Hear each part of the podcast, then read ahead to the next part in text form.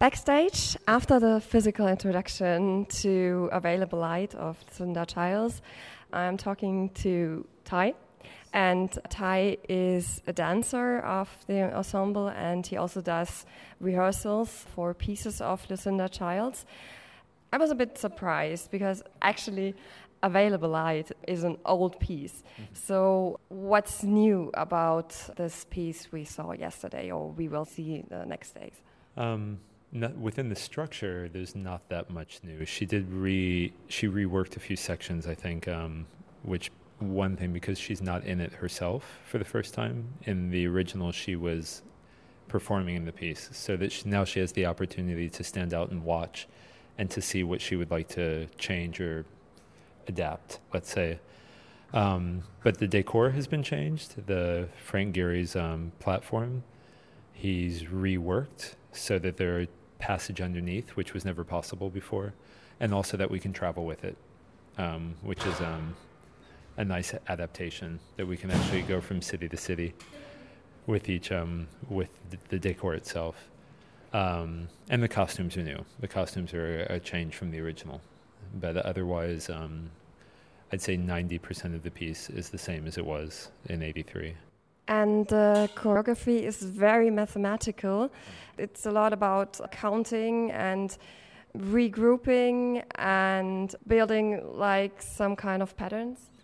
Yeah, she works a lot with layering. Um, her concerns are also obviously with space and time, and um, and she does work somewhat with a sense of um, development, but I think also like a lot of people from her generation, they were interested in breaking the rules of classical composition. Um, so it doesn't have a clear, or necessarily it doesn't have an obvious uh, climax and denouement, like in the sense of classical composition.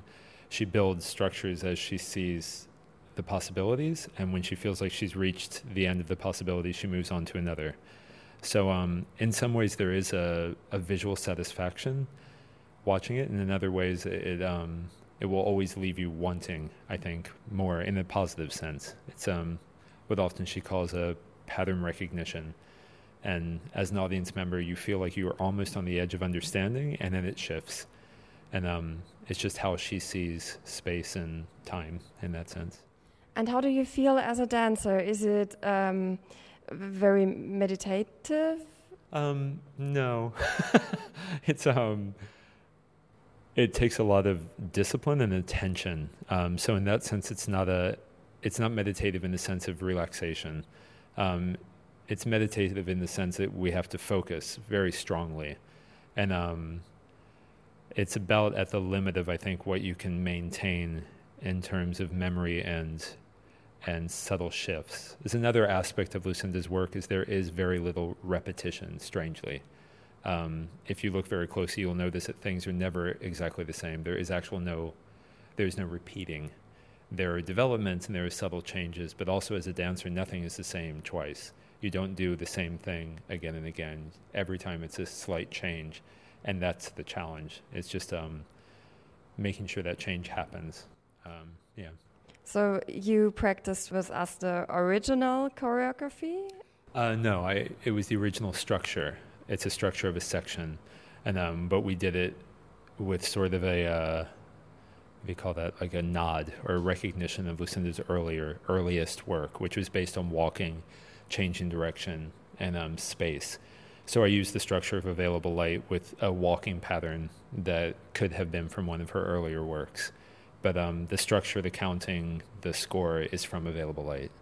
It was just um, just using different movement material we talked about the structure of, of the piece, about mass, but how do you deal with it as a dancer? Is it always about counting, or do you orientate on other things, maybe on people? Yeah, sometimes. Um, there's always a counting element to it. There's always a, yeah, I don't know if mathematics is the right term. There's always a rhythmic element that numbers are assigned to so that that is always present in the work, but it's not always. It's true. It depends on the piece. Sometimes there's a musical accompaniment that you can focus on, and depending on the difficulty of the music, you can really follow, or you have to fight through it. Um, you certainly have your partners that you dance with, whether you're dancing with them or against them, and you have spatial issues, which you also choose to deal with. Um, it's actually all of those things. It's never just counting. It's it's everything you've just described, dealing with your the space, dealing with the other people, and sometimes dealing with the decor, as in this case. Um, there's a large platform that we have to dance on, which is um, difficult to deal with. So um, yeah, there are all of those things. So you began working in 1991 with Lucinda Childs, and now it's 2015. We talked about the old piece, what's what's new about the old piece, but how is it to experience an old piece? Um, well, I danced the. I wasn't in the original cast, and obviously because it's from '83 but we did do this once in London with the, the whole evening length version. Um, so it's interesting. It's interesting to do it again. Um, like anything you revisit. Um, yeah, I I don't know. It's uh, I'm a different person than I was then, so I, I bring different things, but it also reminds me of where I was then. So it's always at the risk of sounding nostalgic, it's always interesting to to remember you have sort of muscle memory or sense memory, not just from the movement material, but when I'm up on the stage, on the platform, I have moments where I remember the other dancers who were with me then. I remember suddenly being in London or an event, or it's it's interesting how those things are buried in your muscle tissue um, or in your brain. And like I say, even more from the movement than the the space. The lights change red, and I'm like, oh yeah, and memories come flying back. So it's um it's an interesting experience to to rework these older pieces, which I'm grateful for because I think um, certainly in Europe, as I because I dance in Europe and another company, but there's very little attention often paid to revival, and it seems to be a trend now for the past few years that there's a lot of revival, which I'm happy to be a part of. It's interesting after spending I've lived in Europe for 18 years and basically done premiere after premiere after new piece after new production. So for me, it's a I really enjoy this idea of bringing something back, especially something I was in. So it's um, it's a personal satisfaction, but I also think it's important not to forget our history, especially our contemporary history. Um, yeah, it's important to remember these are important pieces. So. There's a risk in this piece because I talked with some people about the piece and I said it didn't touch me. Mm. I was just audience and I didn't feel anything. And I think um, today a lot of people want to feel um, anything.